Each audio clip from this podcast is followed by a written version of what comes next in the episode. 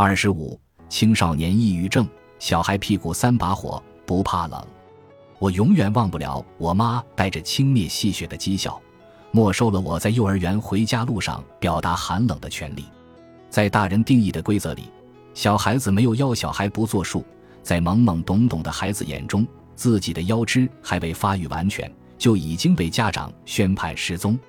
小朋友在人格形成的过程中，还没来得及发育出足够与世间的恶意抗衡的力量。他们的个体意志就已经在家长的谈笑中被泯灭。新浪微博医疗榜上排名第二的抑郁症超话，拥有阅读量十点九亿，帖子二十四点九万，粉丝十点九万。值得关注的是，这其中有相当一部分人未满十八岁。超话里充斥着诊断单、处方单、痛苦、愤怒和木然，疾病让他们在这里不断拷问生死。童话故事说。神将世界一分为二，分给孩子的是脆弱、天真和快乐的那一半，但现实是，痛苦不只属于成年人。二零一四年世界卫生组织的一份报告显示，在全球范围内，十五至十九岁青少年的第三大死因是自杀，抑郁症是青少年患病和残疾的主要原因之一。精神卫生疾患占全球十至十九岁人群疾病和损伤负担的百分之十六。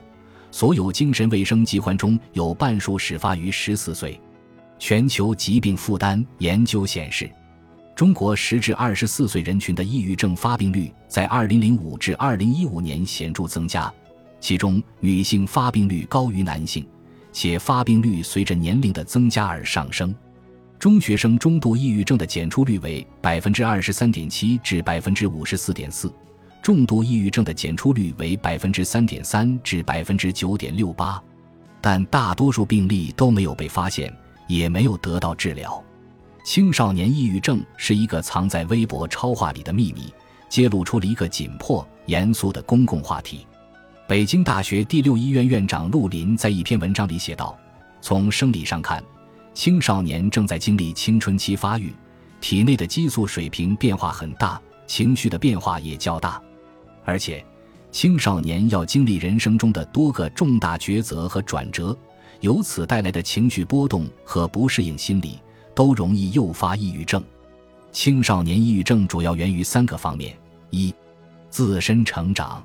青春期是自我同一性的形成时期，具有情绪不稳定、敏感等特点，这使得青少年容易在自我认知、情感认知、社会认知上产生混乱。造成心理压力，引发心理问题。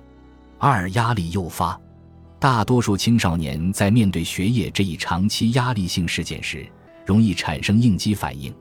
如果应激反应不能得到良性疏解，就会形成负面思维，人就容易以偏概全和钻牛角尖。举一个简单的例子，有些学生在家长、学校的观念灌输下，认为学习是人生成功的唯一途径。一场发挥的不够好的考试，就足以把他们推入抑郁的深渊。三、周边环境，青少年正处于社会化发展的关键期，依赖性与独立性共存，在这个阶段，环境对他们的影响巨大。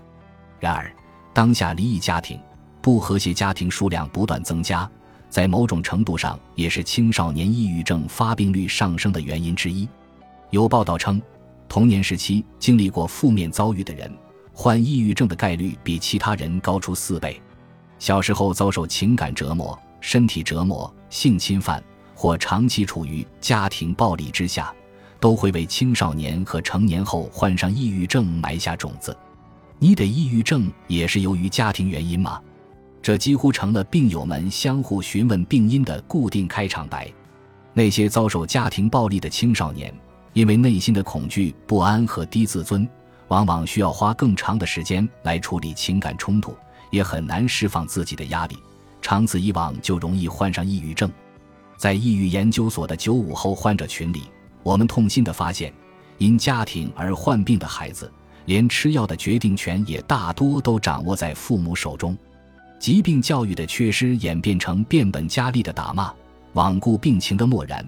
迷信偏方而拒绝求医问药，当家庭变成一口深井，当最信任的亲人变成施暴者，青少年就很可能会跌入抑郁症的深渊。